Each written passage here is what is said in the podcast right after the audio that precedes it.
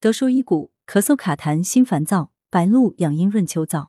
德叔诊间故事：刚刚三十出头的小曾，已是一位支气管扩张症的资深病人。刚上小学五年级时，一次发高烧持续不退，咳嗽卡血痰，被诊断为肺部感染支气管扩张症。经住院治疗二周后好转出院，但出院后经常出现感冒、发烧、咳嗽三部曲循环播放。这些年来，由于支扩反复发作。每年住院治疗至少二至三次，小曾一直体型瘦小，平时怕风怕冷，夏天连风扇都不敢吹，稍微受点风就头痛脖子痛，尤其一到经期，满宝宝不离身。家里人觉得小曾太虚了，经常给小曾炖一些补品，没想到一吃咳嗽就加重，竟然卡起血来，多梦睡不好，害得小曾脾气越来越急躁。小曾爸爸在报纸上偶然看到德叔治疗支气管扩张的报道。于是带女儿来求诊，德叔解谜：白露之后，早晚要防秋季凉燥伤肺，肺最怕燥。对于支扩病人，夏秋交替最为难熬，往往秋燥袭肺，灼伤肺络而出现卡血。小曾形体消瘦，脸色发白，加上咳嗽卡痰日久，平素易感冒，气阴不足，肺脾两虚为底，虚实夹杂为主，不能健痰消痰，健咳止咳。另外，大多数补品为温燥滋腻之品。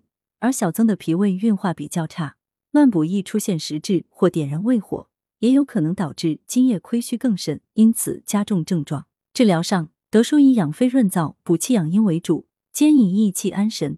服药半月后，小曾的咳嗽、卡痰症状明显改善，随访至今近两年余，再没有因支扩发作而住院。目前间断门诊就诊。预防保健：白露来临，气温逐渐下降，凉燥之邪渐盛。慢性呼吸系统疾病患者很容易感受凉燥之邪，出现咽干、口干等一系列症状。此时养肺重在润，但要在健脾调脾基础上进行润肺。尤其小曾这类支扩患者，饮食养生方面应重在清润补同步进行，七分润秋燥，两分调好脾，一分清余下的暑湿热。药膳方面，可选择沙参、玉竹、麦冬、百合、黄精、山药等养阴润肺之品。同时选用太子参、党参、白术、五指毛桃、陈皮、砂仁等补气养血健脾之品，佐以使用荷叶、木棉花等驱暑湿之品。